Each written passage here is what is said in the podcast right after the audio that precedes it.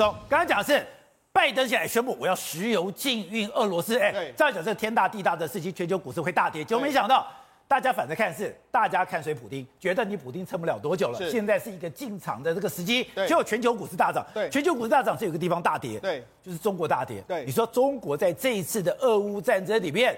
里子面子损失可大了。没错，这次中国呢，真的是被俄乌大战打的真的是意外中枪。为什么这样讲？实际上这几天的这个全球股市，特别是今天全球股市、亚洲股市都出现大涨，就那中国股市有一度还跌了三趴多，后来尾盘的国家队进场才跌了一趴多。他讲说奇怪，你为什么这几？而且昨天也是大跌，连续大跌三天。他想说发生了什么事？人家跌你也跌，人家好你也跌。对，那股民就说到底是怎么回事？为什么会这个这个？人家是在打仗，我们根本没打仗，为什么我们会中枪？很简单的，因为中国人他们需要非常多的这个黄小玉那些东西，现在全部大涨，对，中国一定会承受非常庞大的损失嘛。你说这一场的战争的经济的压力，对，中国要承受。全世界原物料暴涨之后，买最多的就是中国。中国现在是这个自己在那边吃闷亏，而且还不止这样。现在美国已经给你警告了，你看雷蒙多他直接跟你说了，他说如果你中国企业敢帮俄国的话，我会给你严厉的这个制裁。所以他讲的非常清楚哦，譬如说你看中芯，他直接点名哦。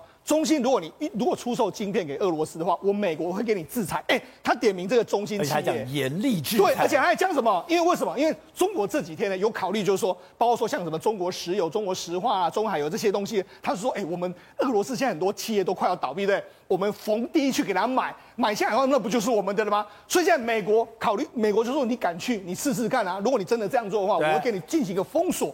所以这几天等于是说，中国看着这个。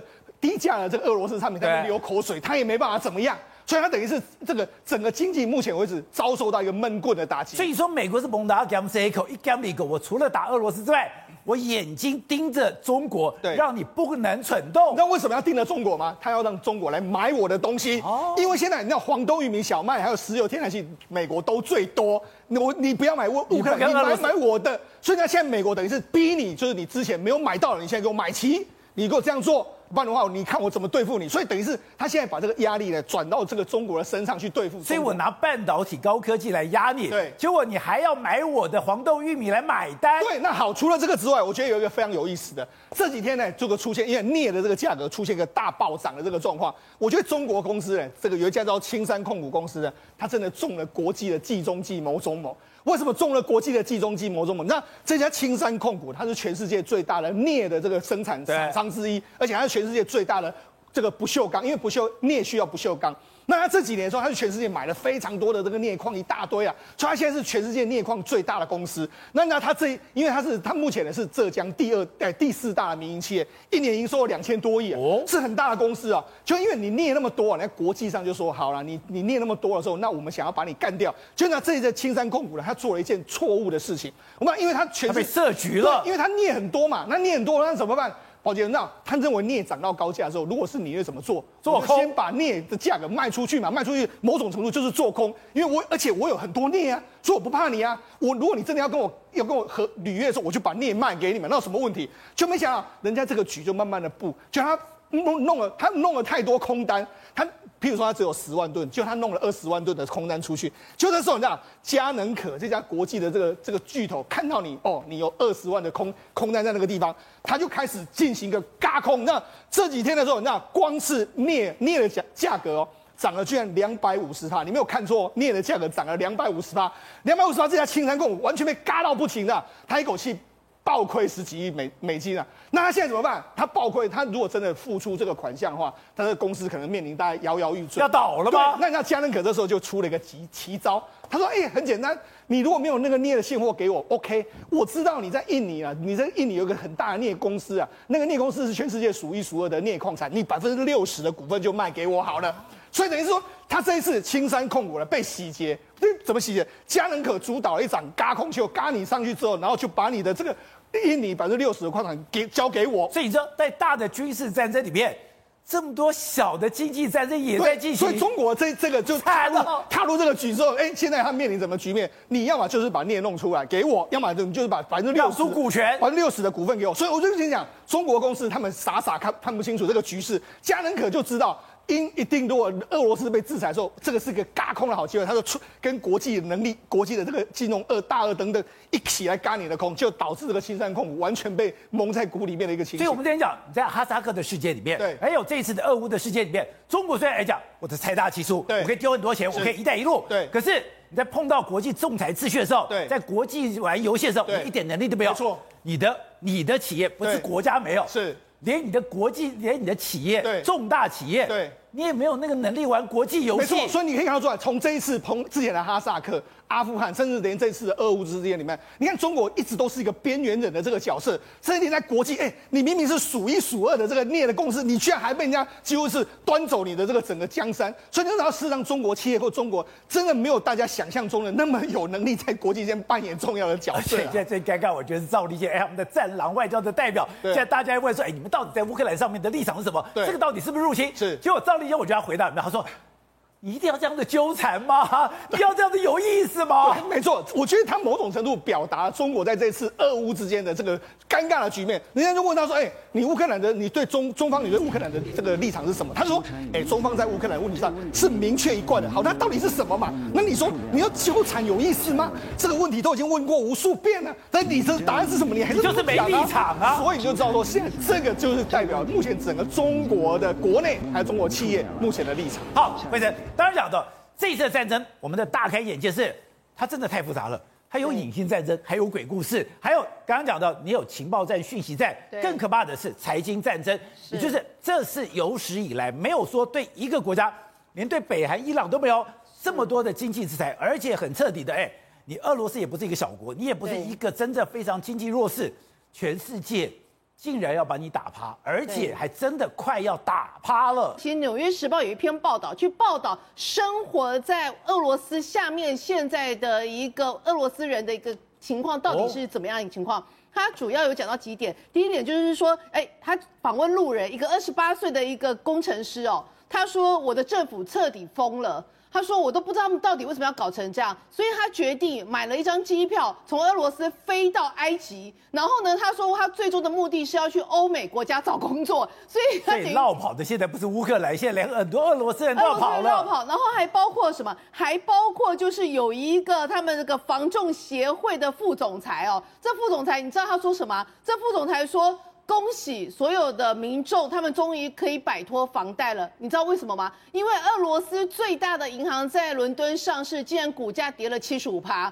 那个俄罗斯银行有没有破产啊，快要破产情况下，欠这些不用还钱了，不用还钱。他讲的是有点反讽，但意思就是说，我们现在整个俄罗斯的经济真的是摇摇欲坠。还有包括一个央行总裁，就是俄罗斯央行总裁叫比乌林娜。他有一个习惯，他说他喜欢穿黑衣跟黑，就因为穿衣服来表示对于一些呃时局的一个看法。他最近全部都用黑衣跟黑面纱出现，为什么？他说这一场闹剧到底要谁来买单？所以你就知道，普丁的入侵乌克兰是一场闹剧。对，所以你就知道现在整个俄罗斯除了是一般人民、一般百姓之外，连这种精英分子也都受不了了。那其实这一篇就是刚刚你现在看到这篇文章，《金周刊》有把它。整篇翻成中文，其实他讲的情况就在讲说，现在俄罗斯人面临的状况是，你去 ATM 你提不到钱，你完全在那边排队，然后呢，你所有买的东西物价全部那个呃飙涨，然后你的那个货柜上全部都是空空的，然后你可能甚至拿你原本用 Apple Pay 想要去通关，然后搭捷运这些，现在也完全不不不愿意不能了，因为 Apple Pay 跟你讲说不好意思，我们从现在不开始在俄罗斯边相关的服务。那除了就是说这个方方面面来介绍。这个之外，其实还有一件事，就是前 BC 驻俄罗斯这个记者，他这个记者现在人也在美国，他就叫做鲁斯塔莫娃。你知道这个记者多有多有趣？他说他要离开俄罗斯之前，他有特别去跟俄罗斯的包括议会的人、包括国安局人进行相关访谈，然后最后他才离开俄罗斯，然后在美国去披露这个讯息。他说呢，我所有采访的对象都对这一场战争感到非常的疑惑跟不开心。他说呢，就他采访，他说他猜哦，整个呃俄罗斯普丁的政府里面，除了普丁之外，只有三个人知道要出兵打仗这件事情。这么大的事情，没一个人商量。只有三个人知道，这三个人分别是他们的国防部长分别是他们的参谋总长以及他们情报的头子。那等于连他这那四个人刚好抽了一周麻将，不知道是不是打麻将的时候讲，他就说这是非常不寻常的状况。还有就是说，这些官员或者是议会成员现在竟然纷纷请辞，因为请辞之后，他就跟这件事情没有关系，他就可以幸免于难，不用被呃呃欧那个欧美来进行制裁。所以你就发现说，请同这些记者，而且是都是跑那个莫斯科新闻的第一线记者，现在所营造出来的状况，你可以看出，其实整个俄罗斯从上到下人心惶惶。所以那个普京现在其实某一种程度上面临的，有可能是众叛亲离。好，所以我这这一次你们商业周刊的封面故事讲说，现在中国面临一个重大的问题。我们刚才讲，哎，今天全球的股市都已经回来了，大家已经开始涨了。只有香港，只有中国的股市大跌。而你说，按照《商业周刊》的这个封面故事来讲，它的麻烦才要刚开始而已。是因为现在整个北京正在进行一场政治最重要一场盛会，是中国两会，而且这一届两会是非常重要，是习近平要迈向毛泽东跟邓小平之后的第三人，因为他要拼连任。可是中国的苦日子才要来，中国已经进入要从富转穷，现在吃不起小笼包，讨不起，讨不到老婆，生不起，生不了小孩，养。还养不起老人的状况这么严重？对，因为吃不起小笼包。你说台湾现在小孩子也在抱怨说，我也讨不到老婆，我也生不了小孩。他现在是讨不到老婆，生不了小孩，我连小笼包都不能吃了，连一笼两百块多块的台币的小笼包都吃不起。怎么说呢？因为习近平刚刚公布了中国的 GDP 成长率是邓小平一九九二年南巡以来最糟的一年，GDP 保五都很困难，是最差的一年。而且整个中国的股市是全球表现最差的。那中国为什么出现这么大的问题？第一个是它拉经济的引擎已经失效了。我们来看五年前习近平第一次连任的时候，那时候非常的盛大，他推出一个千年大计，他说要在雄安，河北的雄安造一个所谓的。千年首都，对，千国家级的特区，结果五年后，这个所谓的用砸钱拉经济的，变成是中国最大的工地，中国的最大烂尾楼还会淹水。他说他要取代上海，不比拼上海，他要等于取代深圳。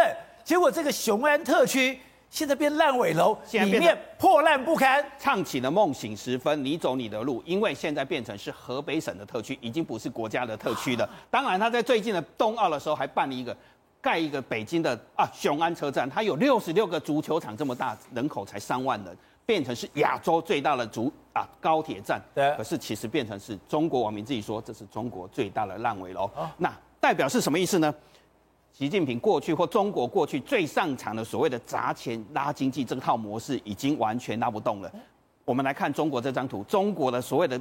用过去我们只要碰到经济问题，中国就砸钱砸钱几万兆来救经济。结果现在整个中国，如果用公司来讲，它总共有三十一家公司，结果三十家公司全部都是财政都出了问题。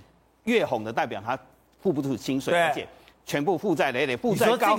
像西藏啦，像这个内蒙古啦，像这个哎，像这个广西这些地方都付不出钱来了，因为每个地方都缺钱，而且收入财政收入今年都增加不到五趴，只有一家一个地方是正常的。如果用公司来讲，只有上海公司是正常的，其他公司都付不出钱，因为负债高达五十三兆人民币，占它 GDP 的一半以上。那它发生了什么问题？就是公务员都去兼差，公务员减薪减了四分之一，所以他的中纪委还宣布说。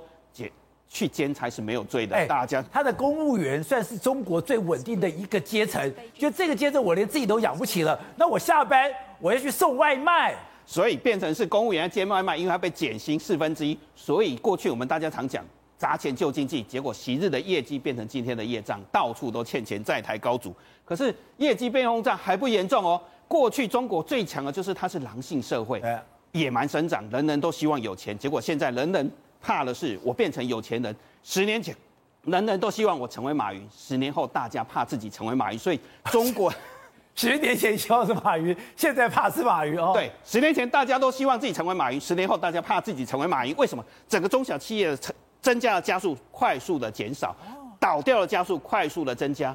整个中国是这个是成长，这是成长的加速，少这么多，少了倒掉百万家的中小企业。过去这些人我都拼了命的，我要狼性成长，我要狼性社会，我要变成马云。现在没有人敢来创业，少了五百万家，所以整个中国的消费力就急速的下降。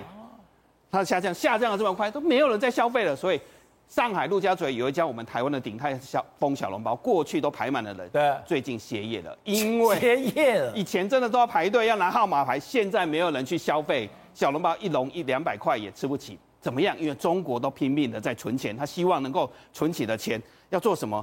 中国最大的问题，过去还有一个东西是我们中国人多，是什么东西除以乘以十四亿都是非常的多，所以人口是它的红利。结果它现在人口变成是它的负债，人口变负债，整个中国现在整个老年人口六十岁以下的已经超过了两亿七千万人。那是什么概念？就是把德国、法国、意大利跟英国加起来，整个中国变成世界最大的养老院。那这么多老人，他养老怎么办？所以中国自己的国家统计局也统计了，到了二零三五年。这些国家养老金就会破产了。